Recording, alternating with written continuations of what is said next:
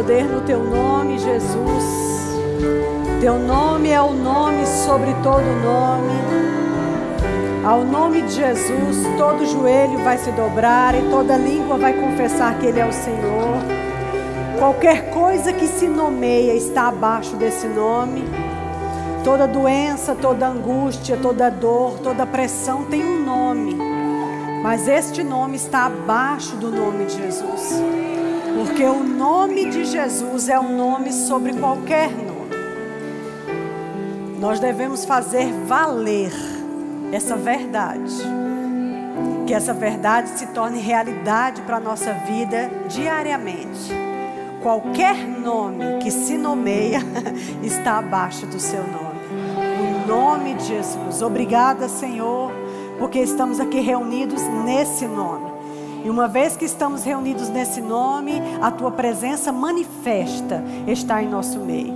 Nós te agradecemos por esse ajuntamento santo. Isso é tão importante, isso é tão rico, isso é tão privilegiado. É um privilégio. Muito obrigada. Nós te agradecemos. Nós nos abrimos para o espírito de conselho, iluminação e esclarecimento. Se o culto é do Espírito, que o Espírito possa fazer aquilo que é cabível para essa noite. Que você possa, Senhor, nos dar a comida e a bebida deste banquete. O que você tem a comer e beber para nós hoje à noite. É isso que nós queremos. Nem mais nem menos, mas o que você tem. Seja o teu espírito livre nessa noite, seja o teu espírito o dono desse tempo, o condutor das coisas, que cada pessoa sentada aqui hoje à noite, desde as que estão lá atrás, mais remotas, até as que estão na frente, todas possam estar liberadas para o comando do espírito que habita dentro delas. Que o espírito possa ser o dono do culto hoje à noite, em nome de Jesus. Amém. Graças a Deus. Amém, querido. Você pode sentar. Muito obrigado, louvor. Graças a Deus. Boa noite. Vocês estão bem? Amém. Para mim é uma alegria poder estar aqui compartilhando coisas e sentando à mesa, né, do Senhor com os irmãos e comendo e bebendo do que o Senhor tem. Eu acredito que quando você saiu de casa para um culto chamado culto do Espírito, significa que há coisas específicas que talvez você veio ah, para comer, para beber, para dar, para provar, para sentir, não é? Para fazer em Deus. E nós estamos aqui com tantas pessoas e cada pessoa tem uma cabeça diferente, há expectativas diferentes, há necessidades diferentes, mas um mesmo é o Deus responsável de suprir a todos nós. Amém? E essa é a nossa direção hoje à noite. Ah, pensando sobre tantas coisas que a gente poderia conversar, até porque se o culto é do Espírito, ele tem que ser mesmo o dono para dizer o que ele quer que seja falado. Seu nome é John? E quando, ah, para qualquer reunião, amado, qualquer evento, culto, enfim, o ministro que é colocado naquele culto, naquele evento, ele carrega uma forma de atuação. Então, cada ministro que é colocado diz que tom será ah, posta a comida na mesa naquele dia. Que tipo de comida vai para a mesa naquele dia tem a ver com o ministro que está ministrando. Porque todos nós temos uma forma diferente de fazer. Entende? E Deus gosta dessa diversidade. Deus não quer ninguém sendo clone de ninguém. Deus gosta mesmo dessa multiforme sabedoria. Muitas formas de uma mesma sabedoria se manifestando. Amém? Então vamos ver qual é a forma que Deus tem para nós hoje à noite. E pensando sobre o que a gente poderia conversar, me veio essa, essa, essa nota que já é antiga, assim, já faz alguns anos, né? Uh, acredito que desde a pandemia que isso vem chegando para mim e eu tenho tido a oportunidade de falar sobre isso em alguns lugares por onde eu tenho andado. Mas é justo que a sede possa beber dessa bebida e comer dessa comida também. Amém? Eu queria falar sobre a voz profética para esses últimos dias. Sobre a importância tanto do profético como do ofício do profeta para esse tempo que a gente está vivendo e para os próximos anos que a igreja vai enfrentar. como Deus tem sido cuidadoso de levantar essa voz profética da forma mais limpa que é possível. Vocês estão comigo? Como a gente está dentro do verbo da vida, então a gente tem que falar para o verbo da vida. Então, o verbo da vida, especialmente, né, já que eu estou na sede, mas eu sei que isso aqui vai ser gravado, outras pessoas assistem. Uh, eu lembro quando nós conhecemos Simon, ele disse uma certa vez, acho que um, uma, uns três ou quatro anos de eventos que ele já tinha estado com a gente, ele disse que uh, andou por todo o mundo, viajou demais, mas nunca conheceu um ministério que concentrasse tantos profetas no mesmo ministério, profetas de ofício. E eu achei isso muito interessante. Ele disse que nunca conheceu um ministério, e ele conheceu muita coisa, que concentrasse tantos profetas no mesmo lugar, como o Ministério Verbo da Vida. Amém?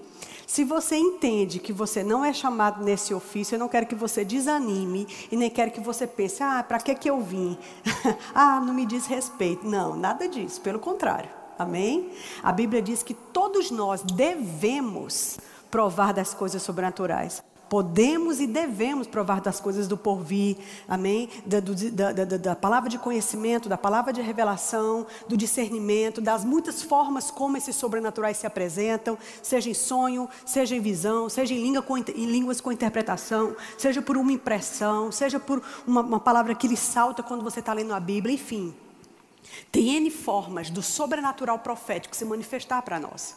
Mas esse ambiente onde Deus pode falar e ser ouvido, isso vai ser crucial nos próximos anos que a igreja vai vivenciar. Deus poder ser ouvido, diga assim, ouvido Deus poder ser ouvido, Ele ter ouvidos inclinados para Ele, pessoas que estão dispostas a ouvir a Sua voz e pagar preços para ouvir essa voz. E uma vez ouvindo, se disponibilizar para fazer o que precisa ser feito dentro da direção que recebeu.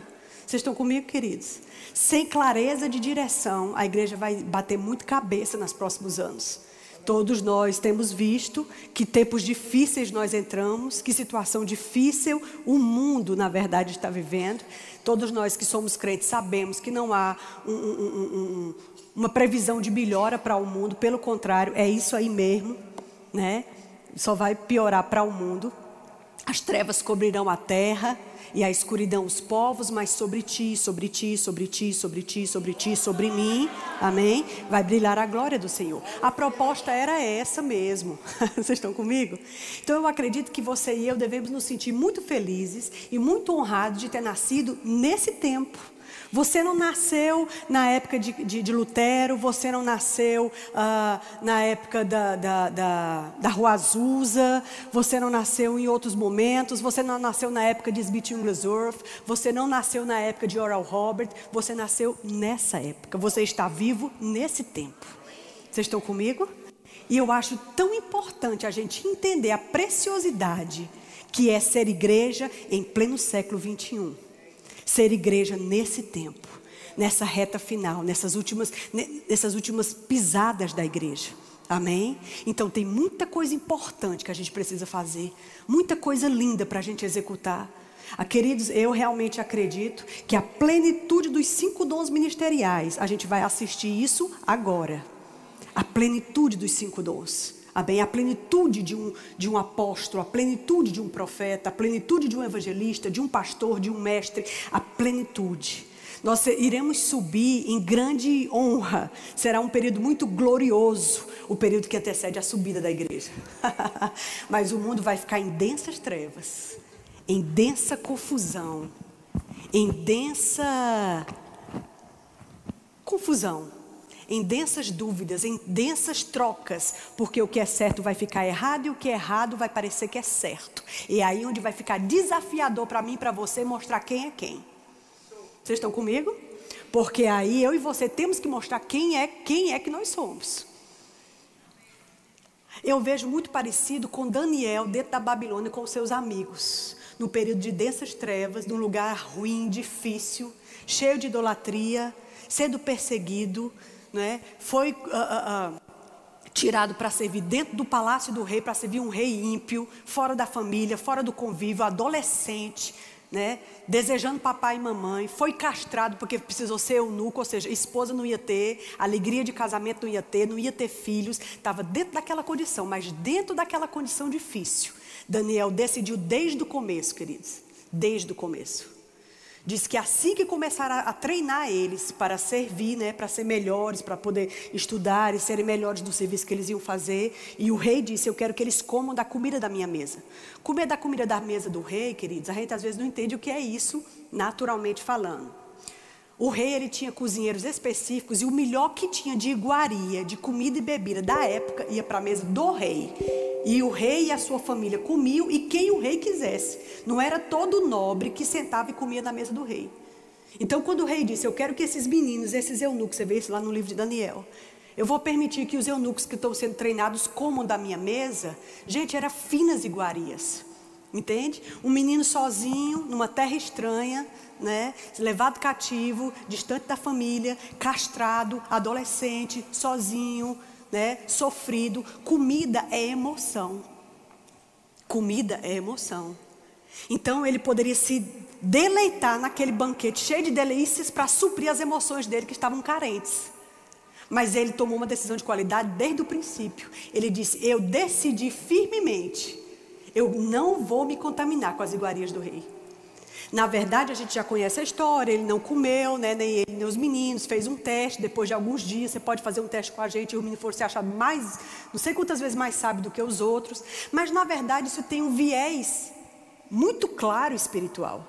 Existem decisões que a gente tem que tomar no começo da coisa, entende? No começo da coisa. Olha que Daniel passou muitos anos ali provavelmente toda a vida ali. Quatro reis passaram por Daniel. Daniel envelheceu naquele lugar. Ele chegou ali adolescente, mas ele decidiu tomar uma decisão de qualidade já no começo da estrada dele. Ele disse: Não vou me contaminar com essas coisas. E ele não está falando só de comida.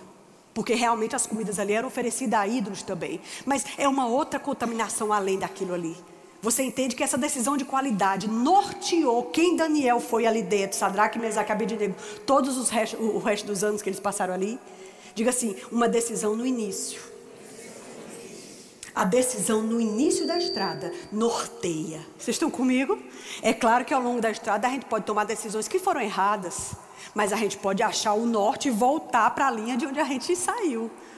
claro, lógico. Vocês estão comigo?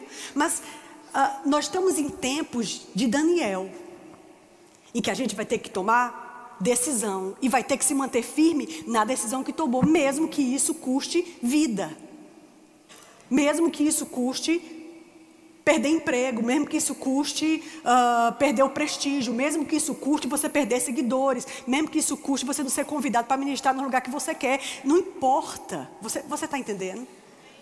E, amados, eu não estou querendo falar para você uma frase chavão, né, as frases de efeito do pregador, para ter glória a Deus e aleluia. Eu estou querendo dizer enfrentamentos pessoais que cada cristão vai ter. Você vai ter enfrentamentos pessoais que você vai ter que decidir: não vou me contaminar. Acabou. Encerrou o assunto. Eu tenho direito de não me contaminar. É um direito meu. Não estamos na era do direito. Todo mundo quer o seu direito. Todo mundo tem que ser respeitado. Todo mundo veste a camisa do que acredita. Pois é. Pois eu e você temos que vestir a camisa daquilo que nós somos, daquilo que nós acreditamos, e o povo tem que respeitar, porque estamos na era do respeito. Então, se eu quero ser santo e não quero me contaminar, ninguém tem nada a ver com isso. Me respeite. Pronto. Você entende?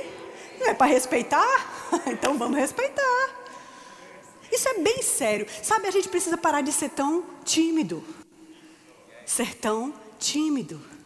Amém? A gente precisa ser mais corajoso, mostrar a que veio. E eu não estou querendo dizer que a gente seja radical, louco, incoerente ou tolo. Eu estou querendo dizer que a gente tem que ser sal. Acabou. Não tem negociação. Amém? Eu tenho umas coisas para conversar com você.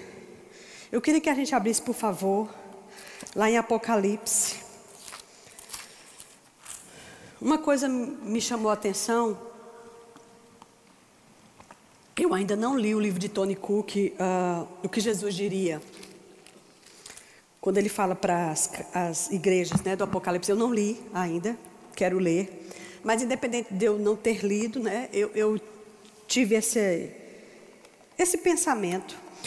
ele fala para sete igrejas diferentes, com situações diferentes. Né? A umas ele elogia porque está tudo certinho. A outras ele diz coisas graves que elas estão fazendo. A outras ele diz, você acerta nisso, nisso, nisso. Mas, infelizmente, eu tenho visto isso, isso e isso. É interessante, queridos, porque é como se fosse um resumo do corpo de Cristo hoje. Você entende? Então tem corpo de Cristo, tem indivíduos ou congregações ou ajuntamentos de pessoas cristãs que podem ser incluídos nessas igrejas. Esmirna, né, uh, Éfeso, Tiatira, Sardes. E ele vai falar uma coisa para essas sete igrejas. É interessante porque esse é o último livro da Bíblia. O último livro da Bíblia. É a última coisa que foi colocada aqui pelo apóstolo João numa ilha, quando ele estava lá preso. Amém? Já velhinho. Ele viu o próprio Jesus. Ele recebeu coisas muito lindas, muito específicas acerca do fim. E ele recebeu essas cartas. Eu quero que a gente só observe algumas coisas nas sete cartas. A primeira carta para a igreja de Éfeso, lá no versículo 7, capítulo 2 de Apocalipse, versículo 7.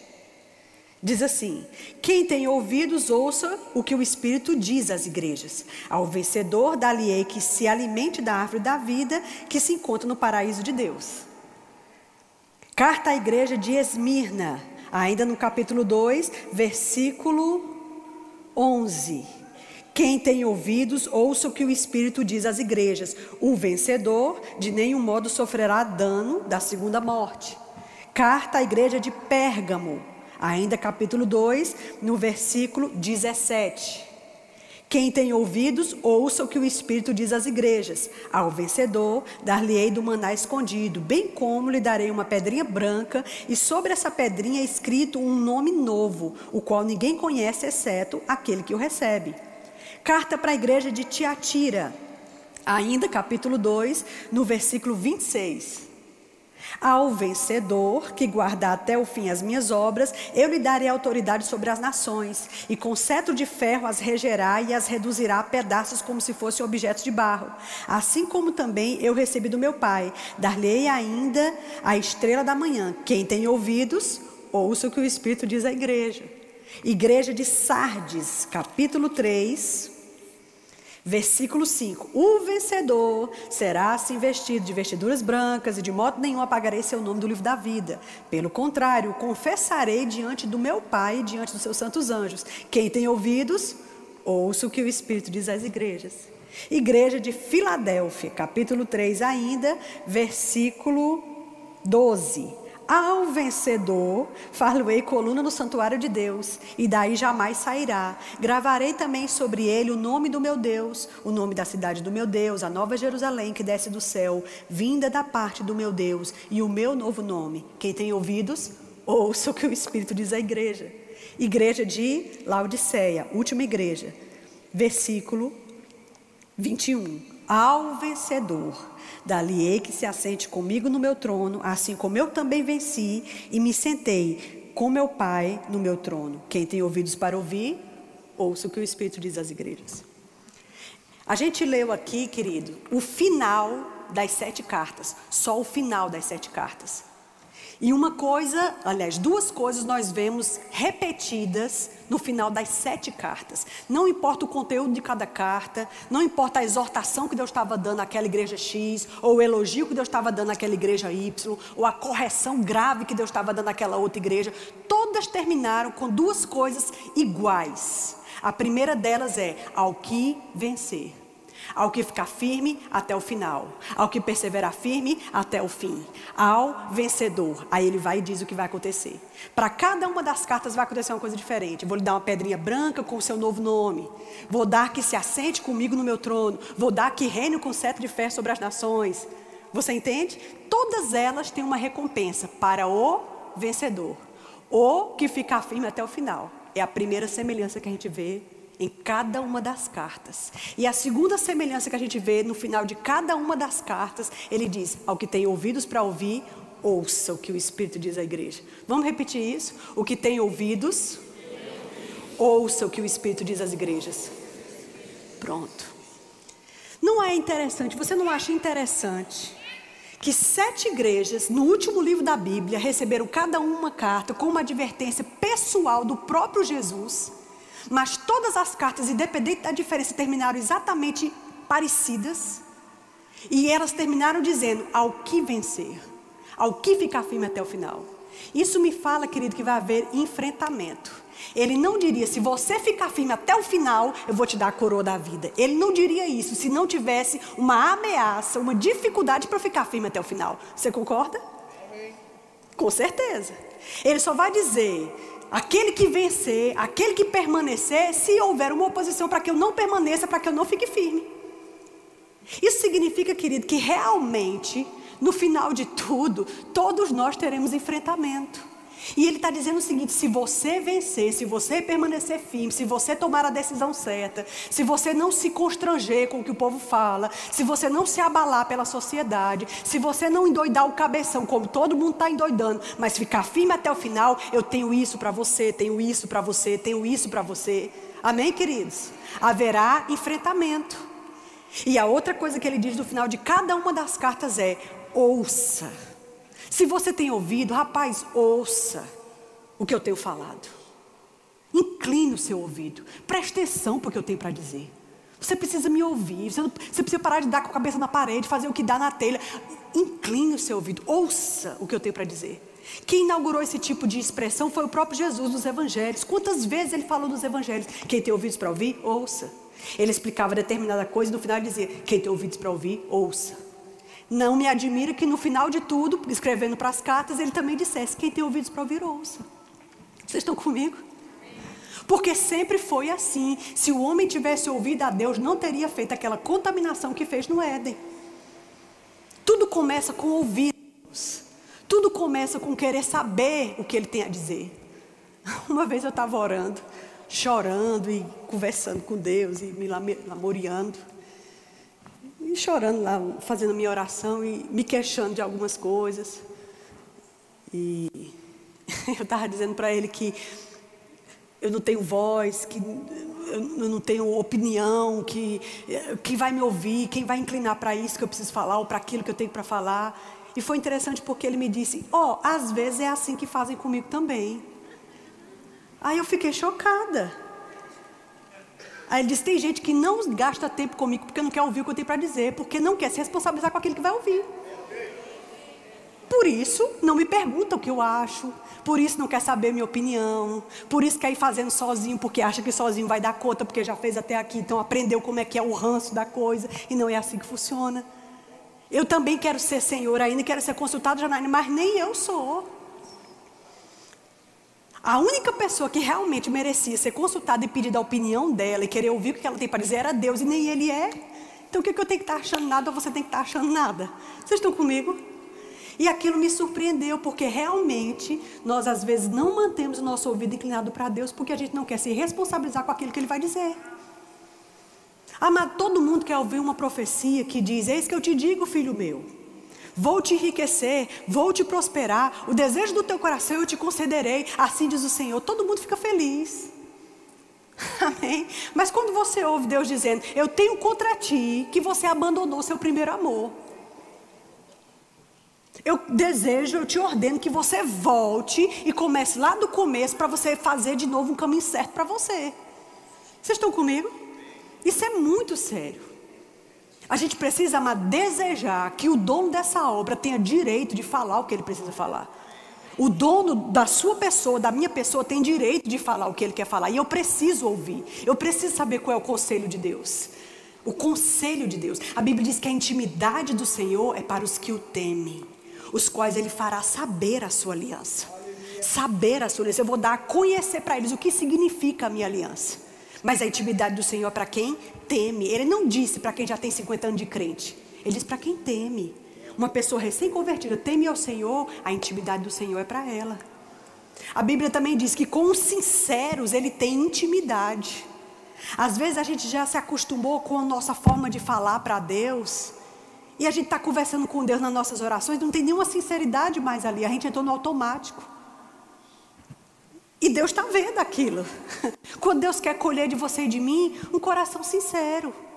Sabe, para, para e, e fala, Fala o que você realmente está pensando, o que você realmente está sentindo, como ele sendo um amigo seu, que entende exatamente o que você está passando. Amém, queridos? Vai haver uma resistência como tem havido, mas se eu permanecer firme até o fim, sempre vai haver um galardão. E não é só naquele dia, não, mas é em cada passo certo que eu dou na estrada. É em cada decisão acertada que eu tomo. Daniel tomou essa decisão, amados, desde o começo, quando ele decidiu que não ia se prostrar, né, a estátua, Sadraque, Mesaque e Abednego não se prostraram, a estátua, nem por isso eles deixaram de ir para a fornalha. Deus poderia ter dado um sonho ao rei e ter dito no sonho, olha, livre esses rapazes, não coloque eles na fornalha, porque senão você vai se ver comigo como ele já fez em algumas situações no Velho Testamento. Virá sobre vocês uma maldição, ou vocês vão ter uma colheita ruim, não toque nesse pessoal. Mas Deus não fez isso. Os meninos foram lançados sim na fornalha. Mas na verdade, a atitude deles era bem interessante. Eles diziam o seguinte: ó oh, rei, se Deus quiser nos livrar, que Ele nos livre. Mas se Ele nos, não nos livrar, fica certo de que hoje nós vamos morrer, mas a gente não pode se prostrar à sua estátua. Oh, que decisão de qualidade. Você entende, queridos? A gente quer fazer, gente, aquilo que não pesa. Essa geração ela está sendo educada, os adolescentes, criança e adolescente, está sendo educado para não fazer aquilo que é pesado. Apertou, solta. Estou cansado demais, parei. Brigaram demais comigo, não vou mais. Me reprimiram, não quero. Ninguém quer fazer uma hora extra, aí ter, a gente vai ter um monte de adulto que não sabe responder a, a, a um chamado, que não sabe trabalhar corretamente dentro de uma empresa. Vamos ter um, uh, uh, pessoas que não sabem submeter a um chefe, que não sabem aguentar as coisas por longo tempo, porque é um pessoal que não pode ser reprimido de nada, não pode ouvir um não, porque não sabe lidar com aquilo. Isso é uma preparação de uma geração que vai receber o anticristo. Porque tudo no reino de Deus, amado, é botando força. Nada vai cair no nosso colo de repente. Vocês estão comigo? Por causa da decisão acertada dos meninos, Deus não livrou da fornalha, mas entrou com eles. Essa foi a opção de Deus. Eu quero entrar junto com eles e eu vou ser visto como o quarto homem ali dentro. Tem alguns enfrentamentos que Deus vai entrar junto com você. E ele vai entrar até como um testemunho, porque os de fora disseram: não era três e esse quarto? Quem é esse quarto? E ele é parecido com o filho de Deus. Deus quer ser visto no meio da fornalha com você e comigo. Então, se precisar entrar, faça. Vocês estão comigo, queridos? Nós vamos entrar em tempos, estamos nele, e que a gente vai ser odiado de todos por amor do seu nome. Aquilo que Jesus disse, sereis odiados de todos por amor do meu nome, não se cumpriu ainda, começa agora.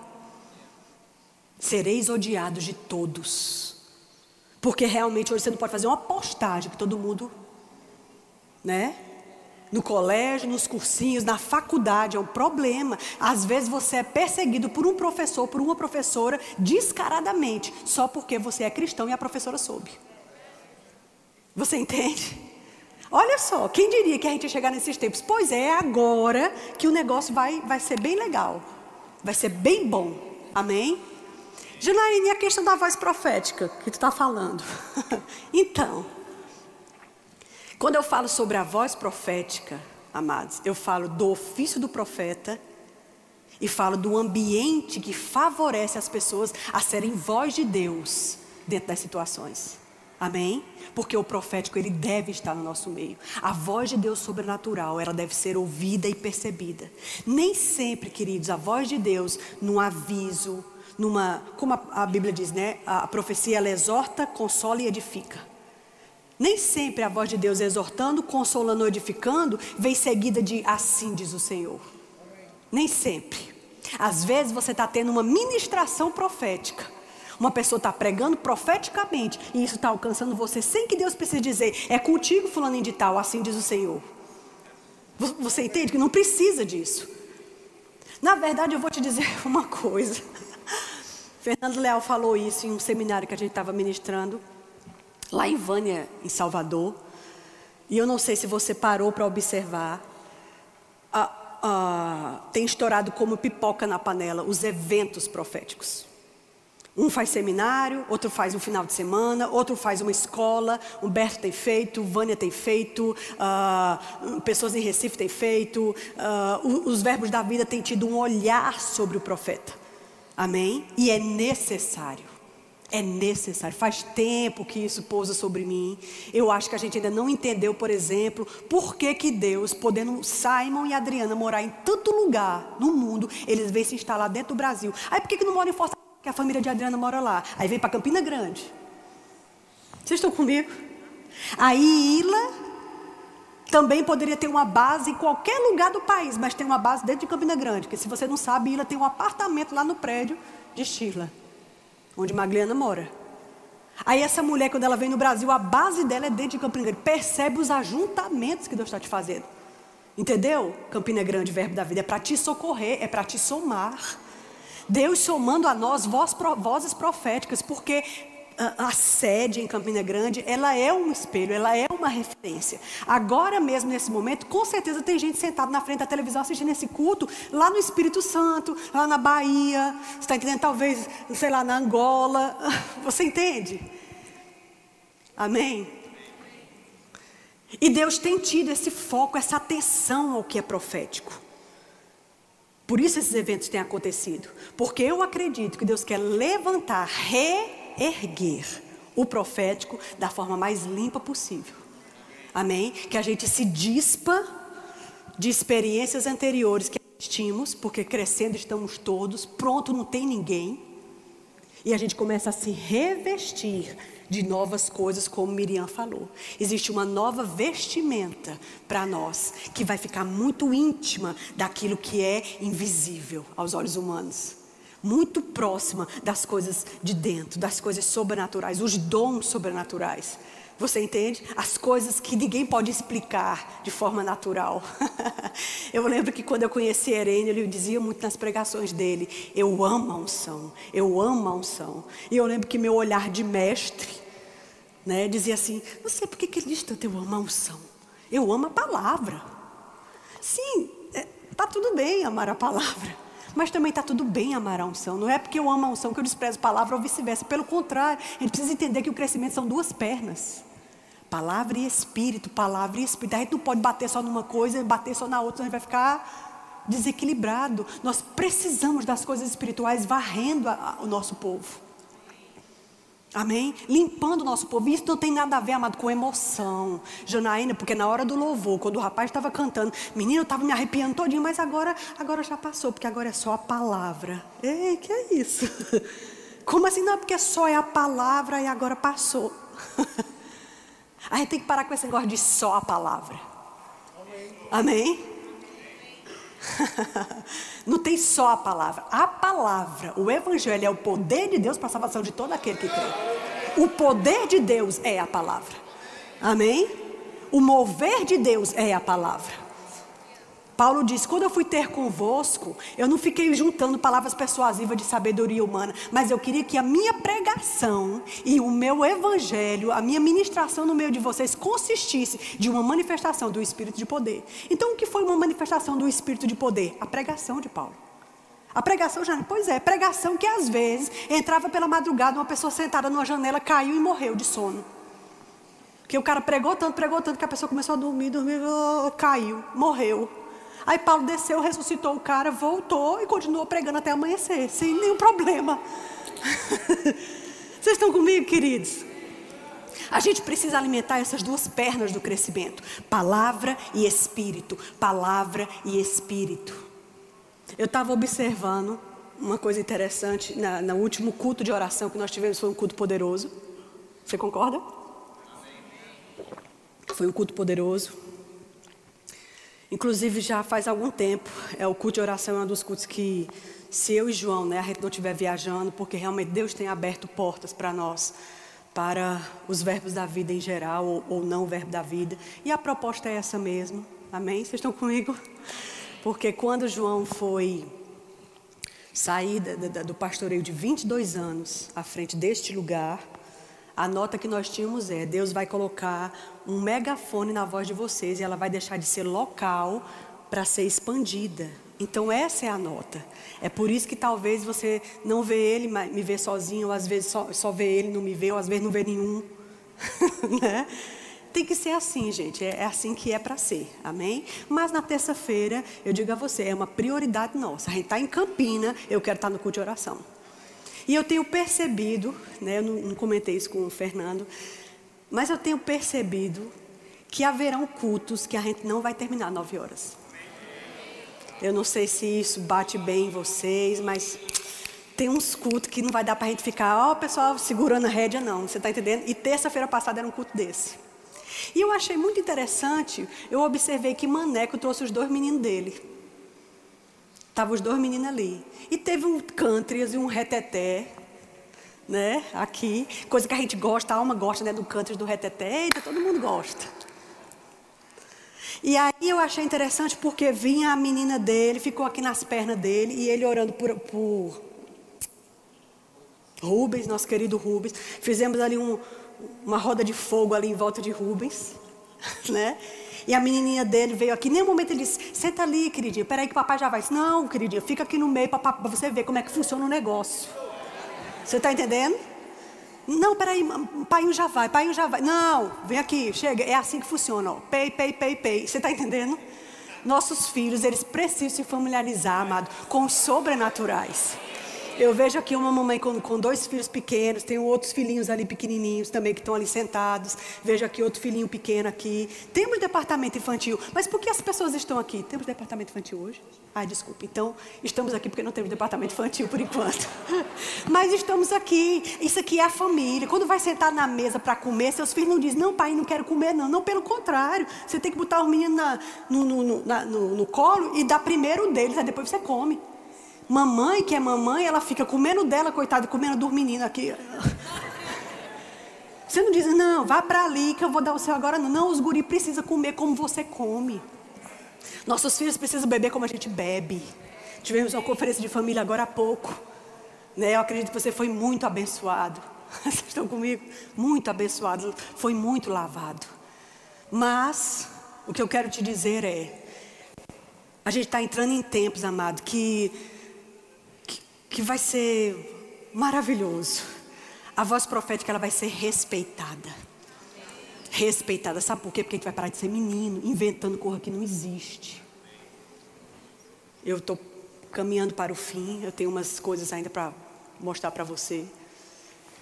É por isso, amado, que às vezes as pessoas não respeitam o, o, o chamado do profeta. Às vezes um pastor fica com medo, que está dirigindo, né, um dirigente de culto, fica com medo de dar o, o microfone que a pessoa diz, eu tenho uma palavra. Por quê? Porque a gente, às vezes, excede a, as situações. Mas, amados, haverão erros mesmo, e haverão sempre, porque sempre estamos crescendo. É assim que funciona. Amém? De qualquer forma, Deus quer alinhar a gente o mais próximo possível do que é certo. Porque nós devemos dizer o que Deus quer, quando Deus quiser e com o mesmo sentimento que Deus quer. Ele precisa de gente, não só profetas de ofício, mas filhos de Deus tão sensíveis à voz de Deus, que possam ser usados por Deus, amado, independente de você não gostar daquela pessoa, de você não querer fazer. Eu lembro da passagem, por exemplo, de Samuel. Samuel gostava de Saul. Samuel gostava pessoalmente de Saul. Samuel avisou a, Saul várias situações. A última situação, quando ele disse: Eu quero que você, Deus mandou você ir contra esse rei e destruir tudo. É para destruir tudo. Ele disse: Por não. Mas quando ele voltou, diz ele que os homens preservaram o melhor das ovelhas para sacrificar ao Senhor. E ele preservou o rei. Fique comigo. Porque quando o rei voltava da batalha, era comum ele fazer um desfile no meio da cidade, trazendo o inimigo e despojando ele. Por isso que Cristo despojou principados e potestades, o expondo publicamente na cruz. Entendeu? Porque era aquele desfile triunfal em que o rei trazia o opositor que perdeu a batalha e desfilava e todo mundo dizia: Eita, o rei, é, grande é o rei, grande é o rei. E Davi não queria perder, oh, desculpe, Saul não queria perder isso. Ele queria ter esse desfile, porque todo o tempo o problema de Saul era ego. Todo o tempo. Vocês estão comigo? e aí, quando Samuel chegou lá, ele disse: Você destruiu totalmente, destruiu. Isso que balido de ovelha é esse que eu estou ouvindo? Não, é porque os homens e tal. A gente já sabe a história. Ele teve que dar um veredito a ele, né? Saúl disse: Não, eu pequei, me perdoe, mas faz o seguinte: só aparece ali diante dos homens, porque eu não posso perder o like. Porque no final de uma guerra, o profeta ia lá, sacrificava ao Senhor e aparecia diante do povo, perante o rei, e aquilo endossava a vitória do rei. Então, se Saul aparecesse lá sozinho, sem o profeta, o povo ia dizer: ih, tem uma coisa errada. Então, para não perder o ibope, porque o problema dele era orgulho, ele tinha que ser visto como rei na frente do povo. O que contra o Senhor, mas aparece só para assim, o povo, porque eu não posso decair.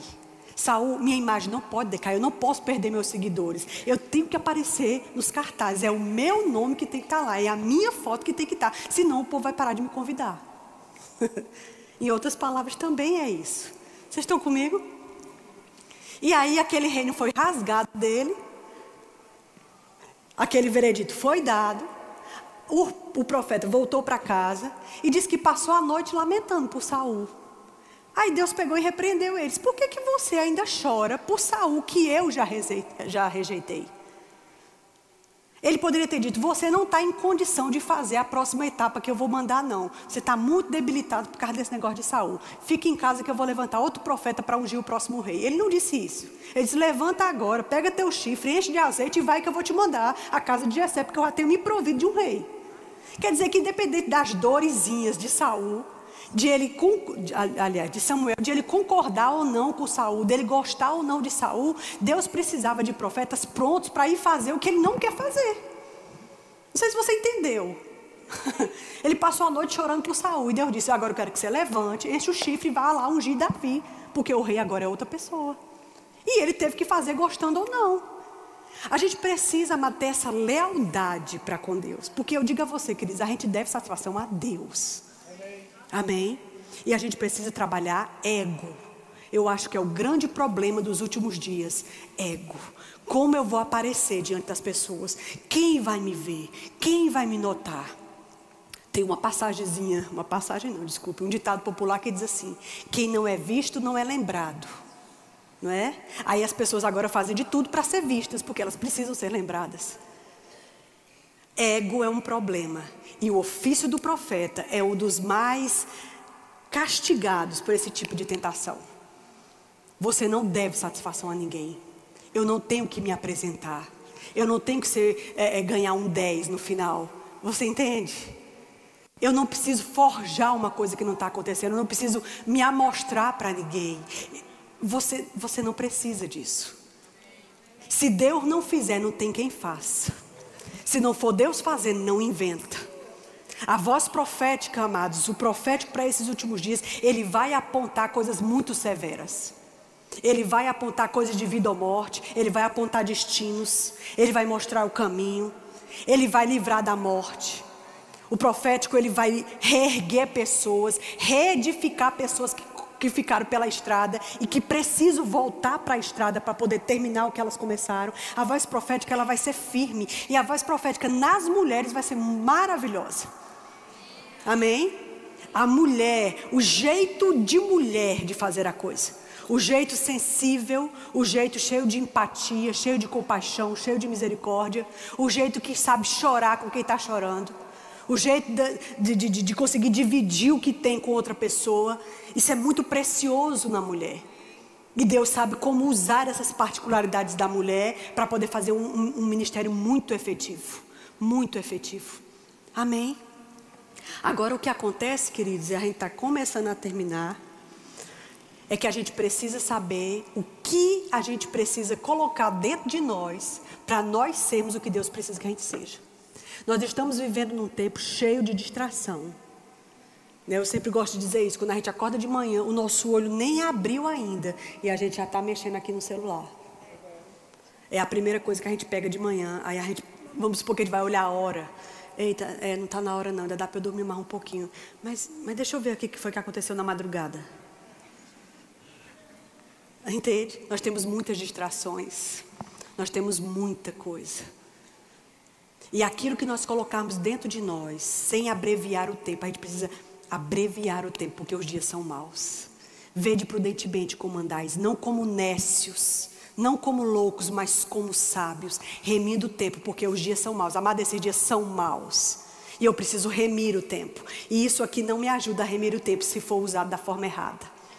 Amém? Aquilo do que eu me encho vai dizer o que que eu vou ter.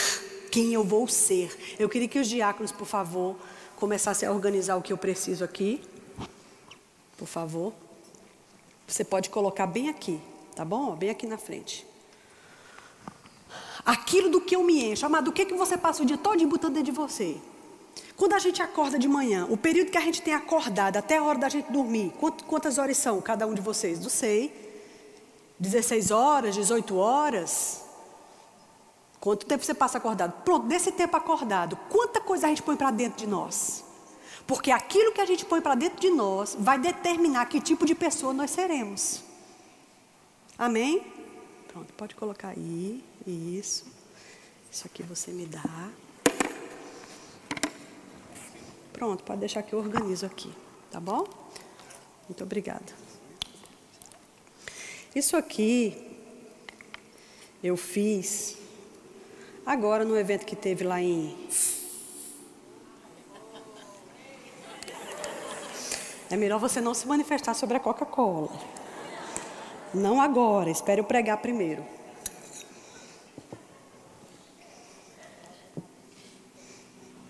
Ok. Então, Deixa eu te perguntar uma coisa.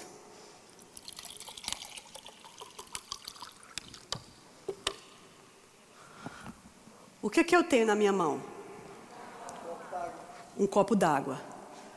Você, você viu que é um copo d'água? Você sabe que é um copo d'água primeiro porque você está olhando, é um líquido transparente, porque você viu o que eu estava colocando dentro. Então esse copo é o quê? Um copo? Certo.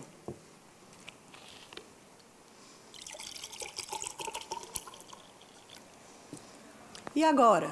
Eu tenho o quê? Um copo de? Certo. Aí não é um copo d'água. É um copo de? Certo.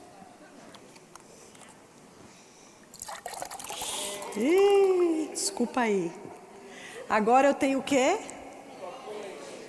Como é que você sabe que é um copo de leite? Certo. É um copo de? E agora? Eu tenho um copo de quê? Pronto. Ok. Deixa eu te perguntar uma coisa. É interessante porque esses copos eles são exatamente iguais, são copos transparentes, copos iguais. O que determina que tipo, que copo ele é? Porque quando eu perguntei, o que eu tenho na minha mão? Um copo d'água. O que eu tenho na minha mão? Um copo de suco. O que eu tenho na minha mão? Um copo de leite. Então tudo aqui era um copo de alguma coisa. Não é verdade? Todos os copos são iguais. Mas o que determina de que é o copo é o conteúdo que está dentro dele. Isso determina de que é o copo. Vocês estão comigo? São copos iguais, mas o que eu ponho dentro de mim é que vai determinar de que copo eu sou. A minha pergunta às vezes para você é: você tem sido um copo de quê? Eu tenho sido um copo de quê? Eu tenho matado a sede das pessoas, eu tenho refrescado as pessoas, eu tenho alimentado as pessoas ou eu tenho envenenado elas? Fica a dica. Fica a dica. Fica a dica. Porque aquilo que eu coloco dentro de mim vai dizer que, que copo eu sou.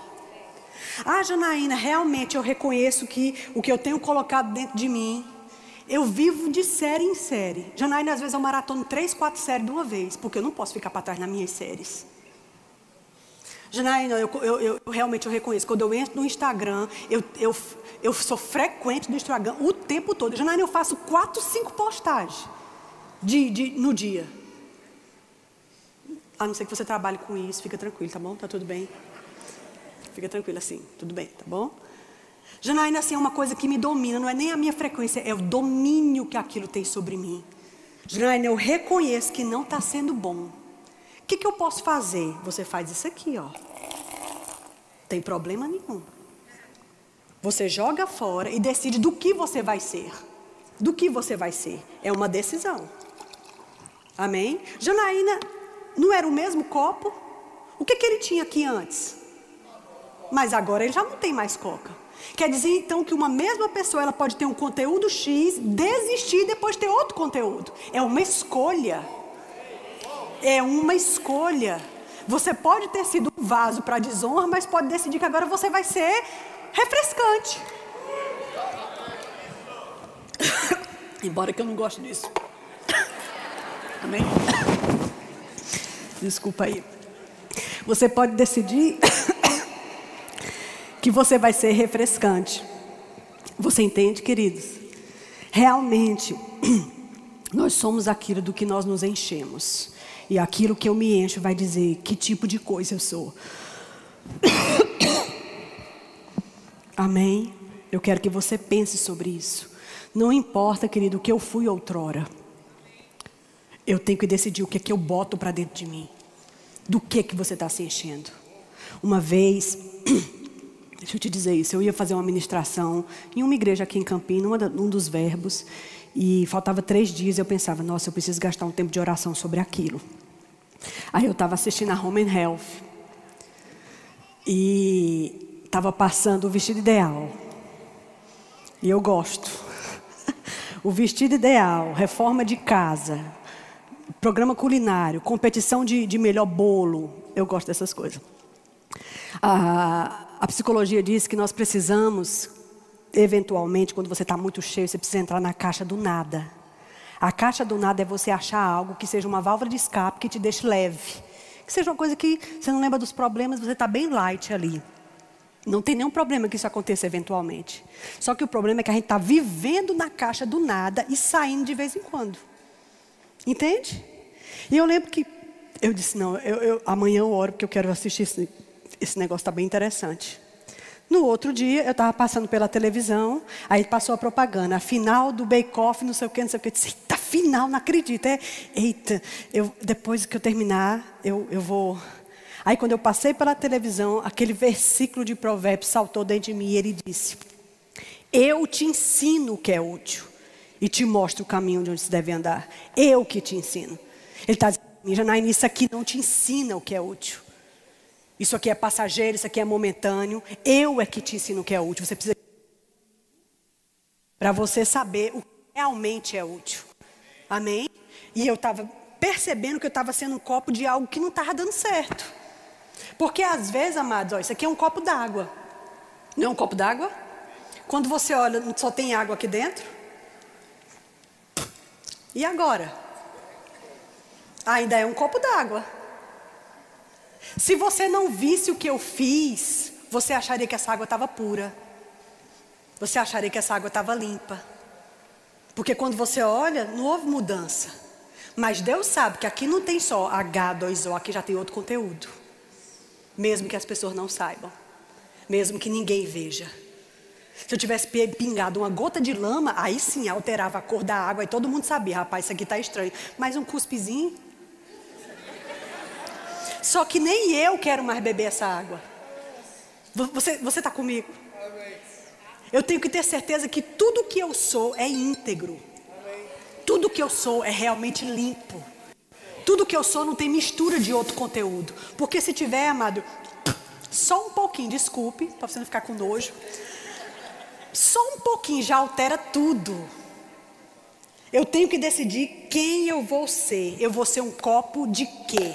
Decida o que vai para dentro de você. Se eu e você botamos celular em cima da gente o tempo todo. Se eu e você colocamos série dentro da gente o tempo todo. Se eu e você colocamos dentro da gente problema com pessoas o tempo todo. E situações que não são bíblicas, que não são corretas, a gente não tem tempo de oração, a gente não tem tempo de leitura, a gente quer ser que voz profética desses últimos dias? Nenhuma. A gente quer fazer que diferença no meio do mundo? Nenhuma. Vocês estão comigo? Isso é muito sério. Eu trouxe dois exemplos do profético, talvez eu passe só um deles. E eu acho que o pessoal da mídia recebeu, né? Eu quero que você passe, por favor, o primeiro vídeo do americano. Eu quero que a gente assista. Seu nome é Joy? Esse é Sean Bowles. Seu nome é Joy? Você é de Berlim? Mas você não é alemã? Ah, que legal, eu não sabia que existia. Que engraçado! De Ohio. Um, isso é muito especial. Você mora em São Francisco? Yes. Isso é bom. Um, tô olhando para baixo porque eu tô nervoso. Eu tô tentando receber o resto disso. Tô tentando. Novembro. Uau, 10 de novembro de 2010. John. Ele era seu pai. E foi para estar com Jesus. E ele era profeta, John Shock ou Schrock. Eu vejo agora no céu, mas ele está atrás de você no céu. Ele, Jesus e o seu pai estão atrás de você. E ele está sorrindo e Jesus está dizendo: escreva o livro. É sobre a vida dele. Ele tem umas histórias loucas. Ele era um homem louco e bem engraçado, não é? Que tem uma história para ser contada. É como como uma compilação de histórias engraçadas, quem ele era e como ele profetizava. E eu percebo o Senhor dizendo, é uma oportunidade catalisadora, porque o seu pai está literalmente orando por você e seu marido, que também era próximo a ele, que também respeitava seu pai, eu vejo isso. Deus está para fazer algo por você e sua família, e seu pai está orando por isso no céu, mas há uma história para ser contada, e será uma jornada de aprendizado ao contar a história. Vai aprender a contar histórias mais e mais incríveis, vai administrar algo com ele, vai criar autoridade sobre sua vida, mas eu vejo seu pai em toda sua glória, como se ele tivesse 30 anos, com uma aparência saudável e muito, muito em forma, como ele deveria ser quando tinha 30 anos, e eu percebo, sabe, ele está tão feliz com Jesus agora e eu os vejo como se fossem melhores amigos, ele e Jesus. Sabe, ele não para de falar no ouvido de Jesus. Sabe, é tipo um homem que, que fala bastante, ele está o tempo todo falando no ouvido de Jesus. E Jesus sente prazer ao tê-lo, sabe, é tão maravilhoso. E o seu pai fala sobre você e sua família, sobre a sua família e sobre seu tempo em São Francisco, que foi uma direção divina. E tem coisas que você tem que fazer lá, coisas que você tem que se tornar. E seu pai intercede por você, então saiba, você está cercada. E o tempo de fazer é agora. Seu pai, eu sei que foi muito doloroso para você, mas agora deve ser uma celebração porque seu pai está bem vivo. Ele está vivo no céu nesse momento. Seja abençoada. Ah, eu percebo vocês numa jornada de saúde. Esse ano estão iniciando algo que eu percebo que o Senhor pôs no coração de vocês para entrarem numa versão mais saudável. E isso é importante para a sua vida, porque o lugar aonde Ele vai levar vocês, alguém. ah, é Audrey, é isso mesmo, Audrey. Faz sentido esse nome, Audrey? É a sua filha. ah. Existe uma estrada Cellsville. It's the road I live on. O número é 1608. It's my address. 24 de março, que é isso? Our anniversary. Sabe, Deus, obviamente, ele, ele reuniu a sua família de uma forma muito bonita e é um grande propósito em sua vida. Sabe, ele pôs em vocês dois um amor tão poderoso pelas pessoas. E eu percebo o Senhor dizendo, não é só por outras pessoas, mas por sua família também. Eu percebo.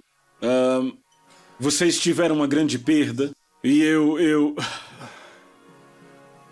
Meu Deus. ah, Desculpem, é que eu tenho. É algo muito difícil porque vocês. Vocês tiveram uma filhinha, ela está no céu. O nome dela era Morgan, era um anjinho de vocês. E. ah, ela era uma grande alegria, era uma grande alegria, sabe? Foi uma tragédia. Nunca foi a intenção de Deus que ela morresse, saibam disso. Ele esteve com vocês o tempo todo, não era a intenção dele. Mas agora que ela está lá, ela está literalmente orando para que cada parte do que seria o destino dela caia em porção dobrada sobre a Audrey e a vida de vocês. Ela está com Jesus, está orando com Jesus, totalmente desenvolvida. Sabe como deveria estar o plano original concluído. E ele quer vir ao coração de vocês. Eu percebo que é hora de seguir em frente completamente. E vocês saberão disso porque receberão um espírito de cura que curará o luto completamente. E ele fará algo esta semana. Não só essa palavra, mas ele fará outra coisa para finalizar isso. E vocês foram muito bem finalizando isso, mas ele trará uma finalização. E vocês sentirão como um novo vento de vida, e será como uma amplificação para empurrar vocês para frente com tanta força e Deus abençoe vocês. Eu vejo Jesus sorrindo com ela. Estou dizendo, Ele está assistindo vocês como se fosse uma televisão. É maravilhoso. Deus abençoe vocês.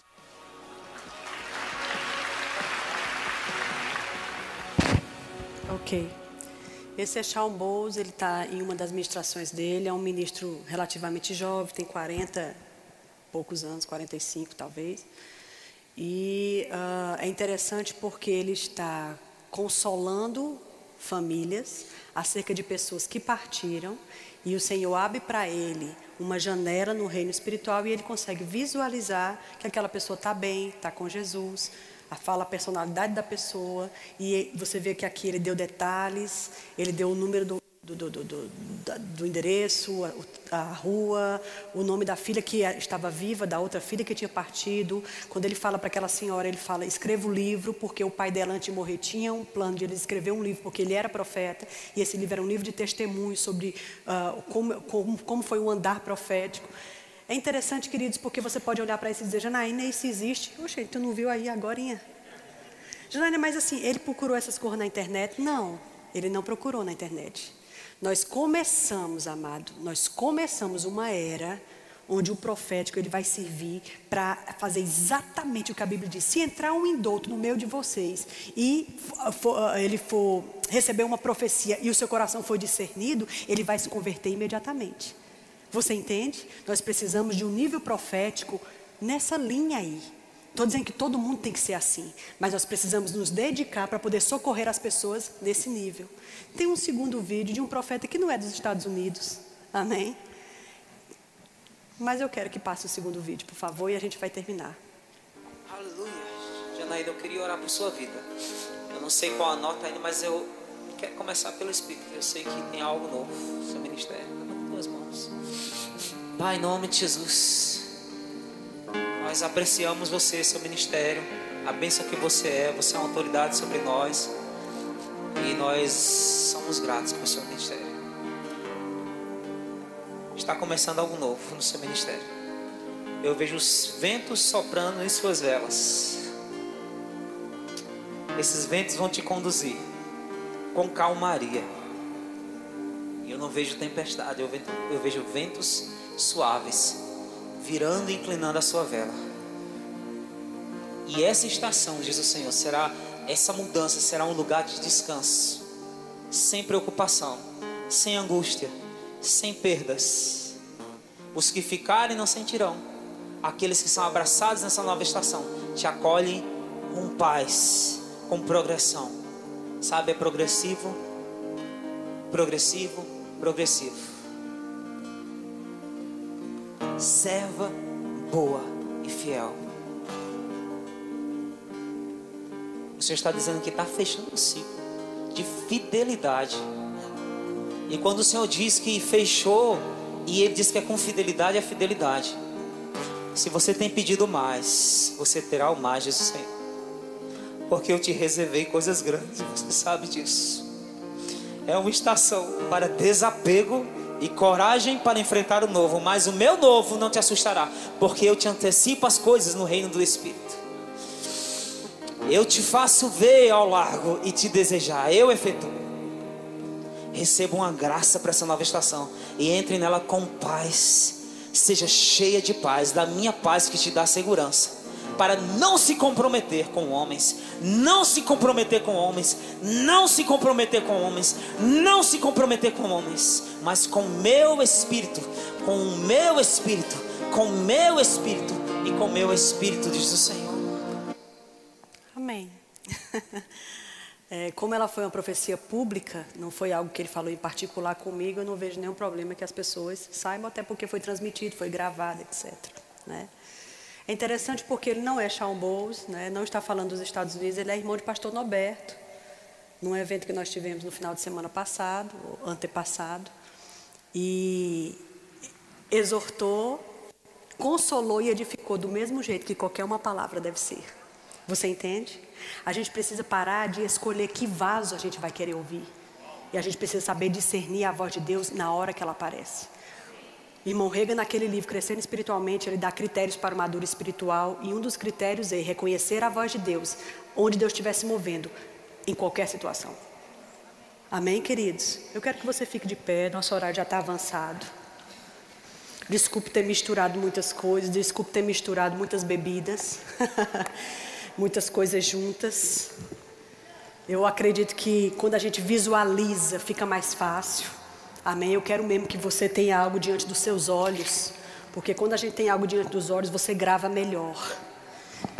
E eu sei que para fazer o que a igreja precisa fazer, independente do profético, o que você precisa fazer e ser nesses últimos dias, vai depender do que você colocar para dentro de você.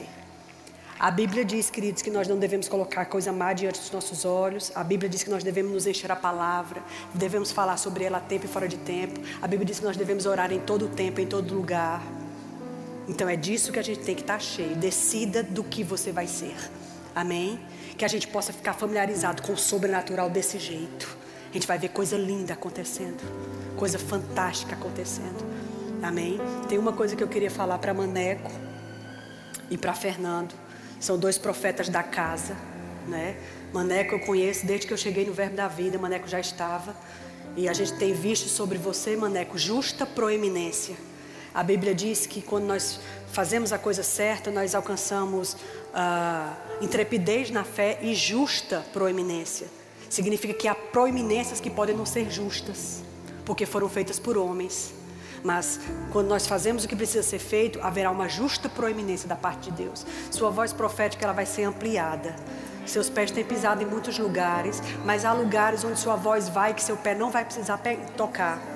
Você vai receber coisas aqui que você vai procurar as pessoas de onde você está e você vai falar. Haverão outras coisas que serão gravadas e vai chegar naqueles lugares. Nem todas as palavras que você vai dar, seu pé vai precisar estar lá. Mas como você é um precursor, é um veterano dentro da estrada do profético. No Ministério Verbo da Vida, você tem conseguido justa proeminência. E por causa da sua justa proeminência, porque você sabe lidar com ela do jeito certo, guardando o seu coração, não deixando isso subir a sua cabeça, mas lidando com a justa proeminência, com a humildade devida, Deus vai ampliar a sua voz. Porque Deus precisa de pessoas assim, com esse tipo de atitude, limpa de coração sem se preocupar se é ela que vai ser vista. Se... A gente precisa disso. Quando Deus detectar, o raio-x de Deus detectar e passar por um coração e apitar, aqui é puro, aqui só tem água. Então esse tipo de voz será mais expandida. Amém? Que você pense sobre isso, medite sobre isso é, é, um dos cabeças puxando pessoas, entendeu? Nessa área do profético, de uma forma muito sua, como cada um de nós tem a sua forma, uma forma muito sua, só que é uma forma que tem ganhado muita experiência ao longo dos anos e respeito por causa do, da trilha que tem feito, o respeito da, do caminho que tem feito. Isso, isso respalda muito o que sai da sua boca, que você realmente lide com isso com muito respeito, porque você vai ser um dos profetas dessa, dessa última hora, puxando outros. Né? E Fernando, é, você, tem, uh, você tem o poder de ter projetos. Foi confiado a você cetro. Foi confiado a você cetro. O cetro, ele diz: você pode entrar na minha presença, você não. O cetro diz: Eu determino esse decreto. O cetro diz: Vamos fazer assim. Foi, foi dado a você cetro. E, e esse cetro foi rápido, foi, foi rápido, porque provavelmente, como maneco, Deus deve ter visto intrepidez na fé. Por isso você tem tido justa proeminência. Use bem o cetro. Seja muito próximo de Deus para saber para onde você estende o cetro o que você determina com o cetro, porque sua voz, ela foi colocada em microfone, ela é mais alta, é uma voz ouvida, é um conselho buscado, é uma autonomia para fazer coisas, para criar coisas, para é um cetro. Que você movimente o cetro da forma certa cada vez mais. Com o exército que Deus tem colocado com você. Eu, eu conheci você me aproximei de, de você quando você foi um descobridor dos meninos, tirando o pano sobre pessoas anônimas para fazer uma viagem que ninguém dava nada por ela. Todos esses meninos, a maioria deles, está todo mundo encaminhado no ministério. É assim que se começa mesmo, é de baixo. né? Sem nenhuma expectativa, você não é de Campina, você não estava no começo, mas não precisa ser assim. Paulo também não, não andou com Jesus, mas foi acrescentado ao longo do caminho. Seja muito cuidadoso com o cetro, porque é muita responsabilidade. Muita responsabilidade. Que o Senhor te ajude a movimentar o cetro do jeito certo, sem pisar em falso. Haja graça sobre ti, Maneco, em nome de Jesus. Oh, Fernando. Aleluia. A gente está começando a finalizar. Eu só quero ficar sensível. Eu quero que você ore em línguas. Oh, sombras, sombras. Eu queria que uh, mulheres que entendem que são chamadas no ofício profético Uh, não aquela que acha, que ainda está pensando. Não, você já sabe. O Senhor já falou para você e você já sabe. Se você é uma delas, você não precisa ter vergonha, porque a gente está no corpo de Cristo, a gente está sentado à mesa. Se você já sabe, eu gostaria que você viesse aqui na frente. Mulheres chamadas no ofício de profeta. No ofício. Você pode fazer outras coisas, mas você é chamada no ofício. Eu queria que você pudesse vir aqui para frente. Isso, vamos fazer uma fila aqui. Eu não vou tocar em você. Aleluia. Pode se estender. Você já tem certeza sobre isso. Você não está buscando essa resposta mais. Você já sabe que é um ofício sobre sua vida. Amém. Ok. Graças a Deus. Acredito que há entre nós ainda aí mulheres que não têm certeza ainda. É por isso que você ficou. Você foi prudente em ficar. Amém? Fica tranquila, porque quando Deus dá um chamado, o primeiro a querer deixar claro esse chamado é Ele. Né? E Ele precisa deixar claro esse chamado para você também. Embora importa que os homens nos reconheçam, importa, é necessário que as pessoas saibam. E quem demonstra isso para o povo é Deus. Se Deus não fizer, você não pode. Amém? É inútil edificar a casa se Deus não for o construtor. Aleluia.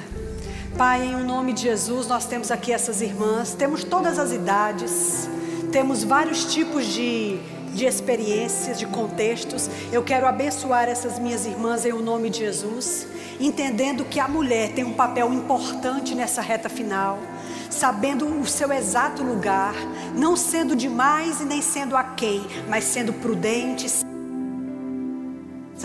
coerente, sem deixar nem, nem, nem um, nenhuma pedra no meio do caminho, mas ajuntando todas as pedras e construindo o que precisa ser construído.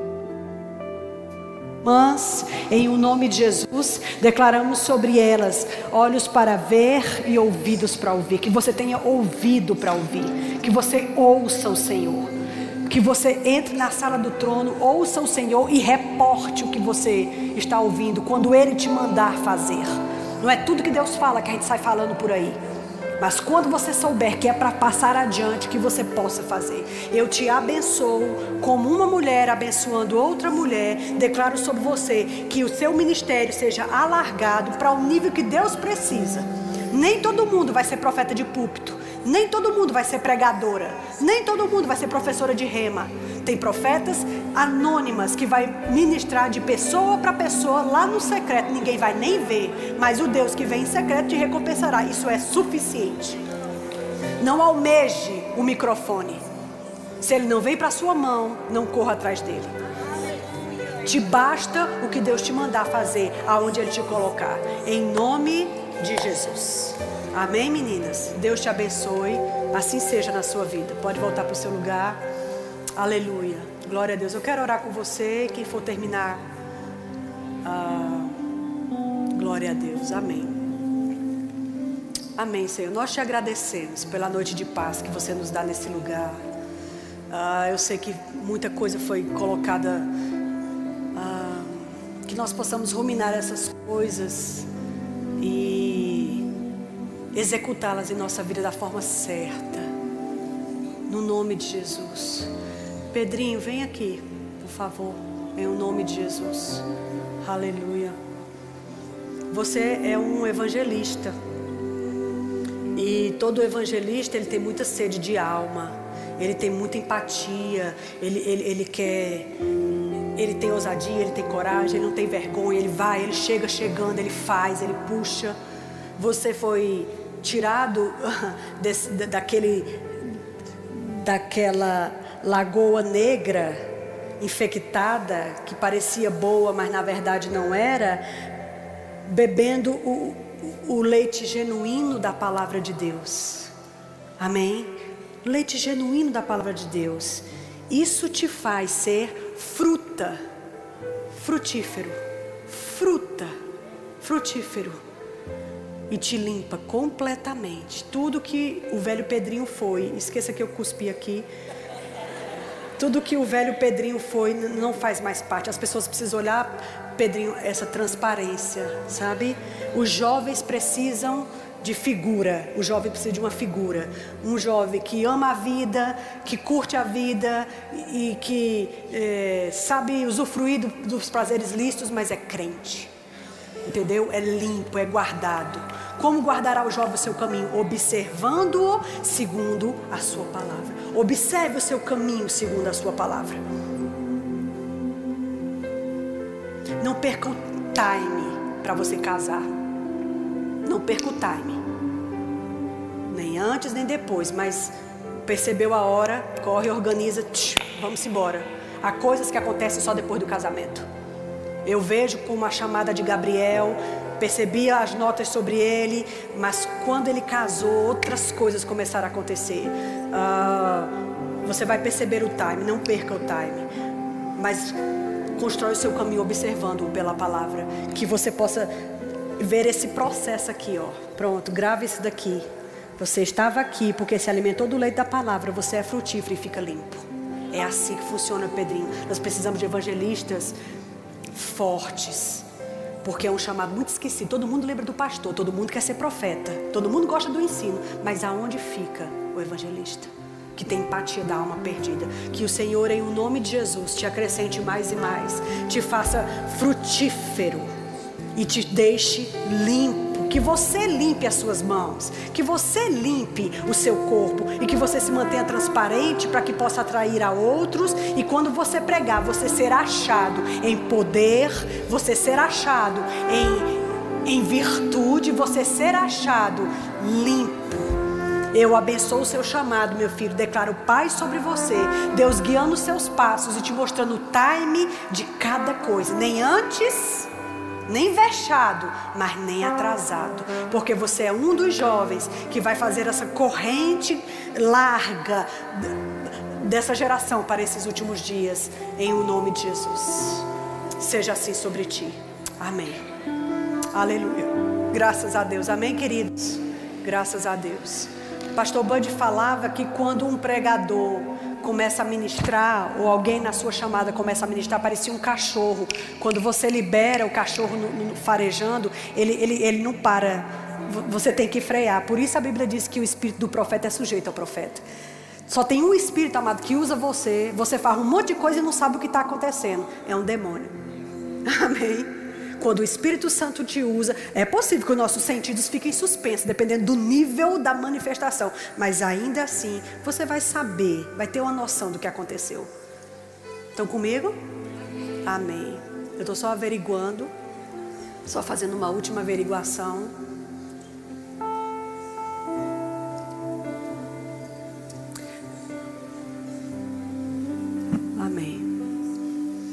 Gostaria só de dizer para alguns homens, né, você vai saber se é com você.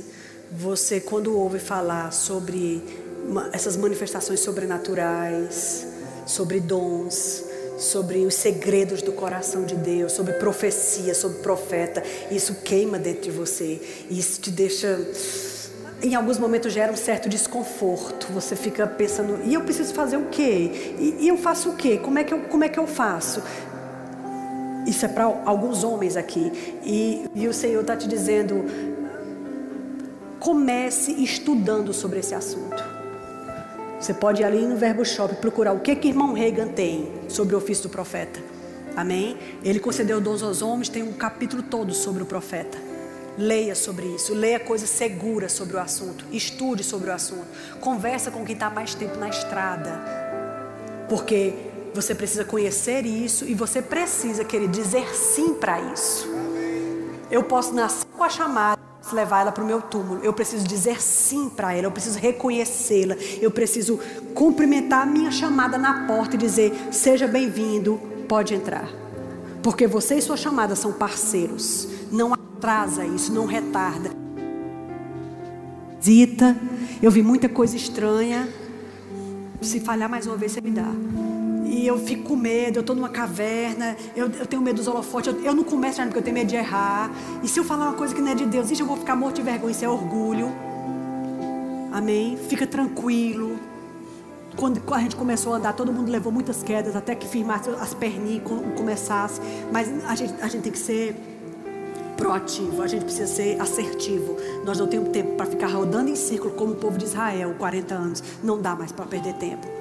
Amém? O Deus que te deu esse negócio, Ele é poderoso para aperfeiçoar. Agora ceda para esse negócio. Para de resistir a isso. Ceda para isso. O chamado e você são parceiros. Ele forja você e você se torna ele. É uma coisa muito misturada. É muito legal. Amém? Graças a Deus. Muito obrigada. Eu quero agradecer a oportunidade. Desculpa eu ter cuspido no copo. Mas é porque realmente eu queria que você entendesse que às vezes as pessoas pensam que está tudo limpinho, mas Deus sabe que conteúdos tem lá dentro. Amém? Amém. Você precisa ser bem fielzinho. bem fielzinho. É... Elis... Eliseu. O que andava com. Era Eliseu, né? É. É interessante porque ele servia ele de tudo, lavava os pés, lavava a mão, fazia comida. É, e, e, esse poder, essa, essa capacitação de ter recebido uma, uma porção dobrada foi por causa da, da, da estrada que Eliseu fez para ele. Não te deixo, não te, não te largo. Você precisa de quê? A gente precisa, meu filho, de pau para toda obra. A gente precisa de bombril. A gente precisa, Cássio, de bombril Bombril funciona assim, ele tem mil e uma utilidades. Isso é ministério. Ministério não é um grande desempenho aqui, sim. ministério é isso aí, no oculto, nos bastidores, sem pedir a oportunidade. Precisa de quê? Você quer que eu faça o quê? Não é uma coisa pessoal, quer que você resolva um problema, então a gente faz, porque isso é um chorat. Isso é um Eliseu. Para que vocês tenham justa proeminência e possam receber o nível de capa que vocês precisam. Esse trabalho braçal às vezes, cansativo às vezes. Te pede uma coisa que você tá, não está na sua programação, mas você encaixa. É assim que funciona. E o Deus que vem em secreto te recompensará. Amém? Tá bom, senão. Tá bom. Muito obrigada. Aleluia, glória a Deus.